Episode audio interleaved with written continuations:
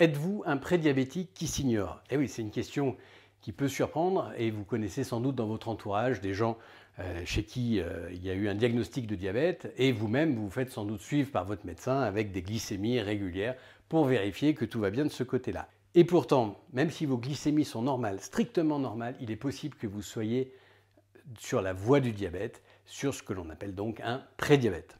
Alors pourquoi est-ce que c'est probable? Eh C'est probable parce que, selon certains confrères, certains médecins américains, eh euh, environ 80-85% de la population américaine présente des troubles métaboliques et notamment des troubles de type prédiabétique. C'est une épidémie, c'est dramatique, d'autant que c'est évitable, donc c'est ce qui fait un peu mal au cœur. Et en fait, l'obésité, euh, les maladies cardiovasculaires, l'hypertension, etc., ne sont que les parties émergées de cet iceberg, constituées justement par le prédiabète, et ce prédiabète qui est intimement lié à des problèmes de l'insuline que l'on va détailler. En fait, ce qu'on appelle aujourd'hui diabète, eh c'est une notion qui repose sur des critères diagnostiques qui sont largement dépassés, et c'est même une notion qui est largement dépassée, comme si on passait de normal à diabétique en une nuit, et donc parce que la glycémie a subitement augmenté. En fait, ces définitions sont largement dépassées parce qu'elles ne tiennent pas compte du fait que c'est une maladie progressive qui s'installe pendant des décennies avant d'arriver au stade du diagnostic. Et d'ailleurs, je vous renvoie sur un podcast qu'on avait fait qui était Pouvez-vous avoir un tout petit diabète? Et comme on l'avait dit dans ce podcast, il n'y a en fait aucune différence métabolique entre le prédiabète et le diabète. C'est la même évolution de la même maladie sous-jacente et simplement, il y a un moment donné une valeur seuil définie comme un seuil au niveau de la glycémie qui va faire poser ce diagnostic. Et ce seuil, comme tous les seuils, même si on peut essayer d'argumenter, il y a toujours une grosse part d'arbitraire. Mais il y a aussi une bonne nouvelle, et la bonne nouvelle, c'est que quel que soit le stade prédiabète, diabète, dans la plupart des cas, c'est réversible. Réversible, ça vous surprend Certainement. Nous, ça nous a déjà surpris il y a quelques années lorsque on a appris que ça l'était. Allez, comme vous nous l'avez demandé, dans ce podcast, on vous explique le fonctionnement, les dysfonctionnements qui euh, provoquent ce diabète, ce qu'on appelle diabète. Alors diabète de type 2, hein, c'est celui qui euh, représente plus de 90% des cas de diabète aujourd'hui, hein, celui dont tout le monde parle, celui qui est euh, évitable et qui est en grande partie lié à l'alimentation. Et donc on vous explique tout en se basant sur les dernières avancées médicales et scientifiques qui ont révolutionné la compréhension du diabète il y a de ça déjà quelques années. Et enfin, on terminera en vous donnant des astuces pour savoir euh, si vous êtes euh, prédiabétique ou non, sans pour autant faire des prises de sang très compliquées. Victor, c'est OK pour toi? Parfait, allez on y va. Et juste avant de commencer, envisagez à vous abonner à notre chaîne si ce n'est pas déjà fait et de nous laisser un pouce vers le haut pour supporter euh, notre travail s'il vous apporte quelque chose. On attaque tout de suite. Victor, est-ce que tu peux nous expliquer de façon générale ce que c'est que le diabète? Alors, le diabète, c'est une maladie métabolique dans laquelle l'organisme sécrète d'énormes quantités d'insuline car il n'arrive plus à gérer le glucose. Pour faire simple, imaginez que vous soyez intolérant au sucre, ce qu'on appelle les glucides. Vous faites flamber votre glycémie, qui est le taux de glucose sanguin, à chaque fois que vous mangez des sucres. Et au début, votre organisme arrive à maintenir des glycémies à peu près normales, mais au prix d'une sécrétion d'énormes quantités d'insuline. Puis, comme pour tout, plus on augmente les doses, plus on s'accoutume. C'est-à-dire, plus on devient résistant. C'est ce qu'on appelle la résistance à l'insuline ou insulinorésistance.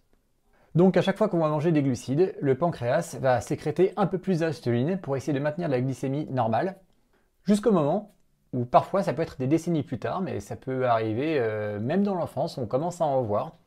Le pancréas ne peut plus sécréter plus d'insuline, il est déjà à son maximum. Et à ce moment-là, la glycémie se met à monter rapidement et on vous diagnostique un diabète. Et oui, euh, et ce que tu soulignes hein, chez les enfants, c'est vrai qu'on voit passer régulièrement euh, sur, des, mails internes, etc., des, témoignages de pédiatres qui sont absolument alarmés de la flambée des cas de diabète de type 2 chez les enfants. Hein. Donc le diabète de type 2, c'est exactement ce dont on est en train de parler. Et du coup, quelles sont les conséquences euh, du diabète? Question un peu vache. Hein. Alors les conséquences du diabète, c'est un dysfonctionnement général de l'ensemble de l'organisme par différents mécanismes qui entraînent des handicaps puis la mort. Alors je vais citer quelques-unes de ces conséquences que l'on observe souvent mais la liste n'est pas exhaustive.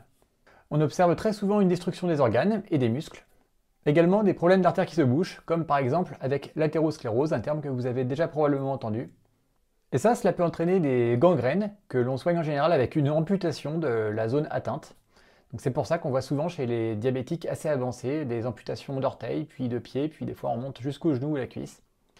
Et on peut également avoir des infarctus du myocarde ou du cerveau que l'on appelle des AVC. On peut perdre la vue également par la rétinopathie diabétique, qui est très fréquente chez le diabétique. On peut perdre le toucher et les sensations dans les mains et les pieds, puis ça remonte progressivement jusqu'aux épaules et aux cuisses par la neuropathie diabétique. Alors cette neuropathie diabétique, elle peut aussi entraîner des douleurs dans les jambes par exemple, et c'est des douleurs qu'on a beaucoup de mal à soigner. Et ça c'est très gênant parce que ça peut être euh, quasiment insomniant, et euh, la médecine est largement désarmée. Et également très fréquemment une impuissance chez l'homme, et la liste est encore longue. Et alors, Victor, comment est-ce qu'on attrape euh, le diabète? On attrape le diabète en étant hyperinsulinique, c'est-à-dire en ayant de trop grandes quantités d'insuline dans le sang pendant de nombreuses années.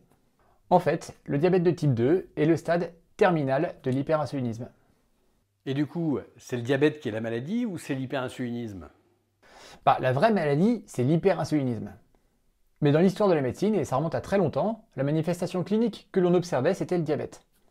Et à l'époque, la méthode de diagnostic, c'était de goûter les urines, qui avaient un goût sucré. On parlait d'ailleurs de diabète sucré. Et d'ailleurs, diabète sucré, ça signifie du sucre qui passe à travers le rein et donc qui termine dans les urines. L'insuline a été découverte bien plus tard, et l'hyperinsulinisme avec les troubles qu'il engendre ne commence à être compris que depuis peu. Donc, on peut dire que la maladie est l'hyperinsulinisme et la manifestation clinique mortelle est le diabète. Donc la question devrait être comment attrape-t-on développe-t-on un hyperinsulinisme? Tout à fait. Et alors, comment est-ce qu'on développe un hyperinsulinisme? Bien, l'hyperinsulinisme est une maladie multifactorielle que l'on peut développer de différentes manières. Mais je vais citer les trois causes principales. Tout d'abord, une alimentation trop riche en glucides en général, et en particulier en fructose, qui est le sucre le plus pourvoyeur d'hyperinsulinisme. On peut aussi avoir trop d'apports énergétiques, par exemple avec de multiples repas quotidiens, voire même des grignotages, des repas très riches, et puis la dernière cause, c'est un manque de dépenses énergétiques. Par la sédentarité par exemple, le manque d'activité physique ou de pratiques sportives. Quand on voit ces trois familles de causes, on comprend mieux euh, cette véritable épidémie hein, actuellement. Euh, ce serait pas un peu du coup euh, l'exemple typique de la maladie de civilisation, Victor? Bah si, c'est tout à fait le problème de notre époque. Donc aujourd'hui, on le sait, hein, on a une alimentation globalement qui est trop riche en glucides, et ça, c'est principalement à cause de l'agriculture céréalière et sucrière et des industries derrière qui transforment ces produits en aliments. On a aussi trop d'apports énergétiques. Par exemple, on mange plusieurs fois par jour, ce qui n'était pas du tout évident euh, il y a quelques milliers d'années. On a de la nourriture très riche, notamment en glucides. Et on a accès à de la nourriture en permanence avec le réfrigérateur, les distributeurs, les magasins et les restaurants disponibles partout. Et puis, on ne dépense plus assez d'énergie. Donc on a plein moyen de transport qui limitent nos déplacements à pied du travail de bureau ou des postes en position assise sur la plupart de la journée, des vies actives de type métro, boulot, dodo où l'on ne prend plus le temps de faire du sport, et l'accès à plein de machines et outils qui font les tâches pénibles à nos places. Et voilà, tous ces facteurs œuvrent de concert pour créer l'hyperinsulinisme. Alors, dernière question, question pratique, Victor.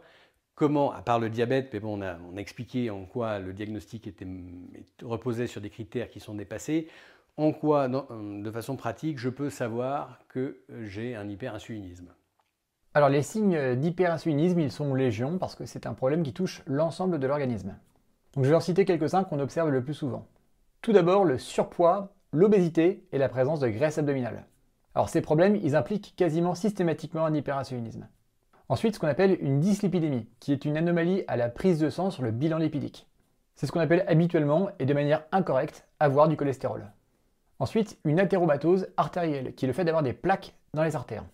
Alors ça, évidemment, ça ne se voit pas dans le miroir, mais des fois, quand on passe des examens, comme une, des échographies ou des scanners, ça peut être vu par le médecin. Ensuite, la présence d'une hypertension artérielle. Un vieillissement accéléré, alors ça, c'est pas très spécifique, hein, mais c'est vrai que le, fait d'avoir l'air pas en forme et de faire plus que son âge, euh, c'est souvent lié à un hyperinsulinisme. Ensuite, avoir des maladies cardiovasculaires, comme euh, avoir eu des infarctus du myocarde ou des AVC, une baisse de l'immunité aussi, avec notamment une fragilité vis-à-vis des infections, et tout particulièrement le Covid par exemple, où la plupart des patients euh, très graves sont des patients qui sont hyper insuliniques. Vous l'avez déjà probablement entendu, hein, mais le Covid tue beaucoup chez les diabétiques et les obèses. Également une inflammation chronique que l'on peut voir à la prise de sang et qui augmente le risque de développer un cancer. Et puis des problèmes dentaires, tout particulièrement comme la parodontite qui peuvent entraîner la chute des dents sur le long terme. Bon, merci Victor. Avec euh, nos modes de, vie modernes, on comprend mieux euh, pourquoi l'hyperinsulinisme est aussi fréquent. Et quand certains confrères euh, disent 80-85%, hein, de, la population qui sera atteinte de prédiabète, c'est-à-dire d'hyperinsulinisme, voilà, ça fait froid dans le dos, mais on comprend, très bien. On en revient toujours au même, hein, à notre base chez Sequoia Santé, c'est-à-dire que nos modes de vie modernes ne sont plus adaptés euh, à notre métabolisme, à ce pourquoi on a été euh, fait en quelque sorte, et surtout sélectionné durement pendant des centaines euh, de milliers d'années. Et donc nos modes de vie modernes ne sont plus en accord, en fait, pour la faire courte, hein, avec nos gènes. Et donc ça, c'est un problème, parce que bien sûr, il va y avoir une nouvelle sélection si on maintient ce mode de vie, mais la plupart vont trépasser dans des conditions peu souhaitables. Donc c'est pour ça que chez Sequoia Santé, on aborde ces thématiques. C'est pour ça aussi euh, qu'on donne des conseils dans nos mails et je vous invite à vous inscrire si ce n'est pas déjà fait. Hein, le lien se situe dans le descriptif, qui sont donc nos mails des secrets euh, de Sequoia Santé. Voilà, c'est notre newsletter qui paraît une fois par semaine. Et pour terminer, on réinsiste hein, sur le fait que la définition actuelle euh, du diabète et ces critères diagnostiques eh bien, sont largement euh, dépassés. Hein. ils correspondent à des vieux critères et les connaissances ont considérablement évolué depuis. Le diabète de type 2, on devrait l'appeler aujourd'hui diabète hyperinsulinique, ce serait beaucoup plus clair pour tout le monde et on saurait bien plus comment euh, aider, voire comment le renverser et comment le prévenir. Et oui, parce que du coup, si on sait que le diabète de type 2 est un diabète hyperinsulinique, eh bien, il nous suffit de rechercher quels sont les signes d'hyperinsulinisme. Voilà, ce podcast se termine. Merci de nous avoir suivis jusqu'ici. Encore une fois, mettez un j'aime si cette vidéo euh, vous a plu et abonnez-vous à la chaîne si ça n'est pas déjà fait en activant la cloche de notification afin de ne rien rater. Ça nous permet à nous de savoir que euh, ce sujet vous intéresse, qu'il vous a été utile, et puis ça nous permet d'être euh, mieux référencés, et donc vous nous soutenez par la même. A bientôt pour un prochain podcast. En attendant, rendez-vous sur notre site www.sequoiasanté.com. Hein, jetez un œil à nos formations. Et je vous dis à très bientôt. Prenez soin de vous. À très bientôt. Prenez soin de vous.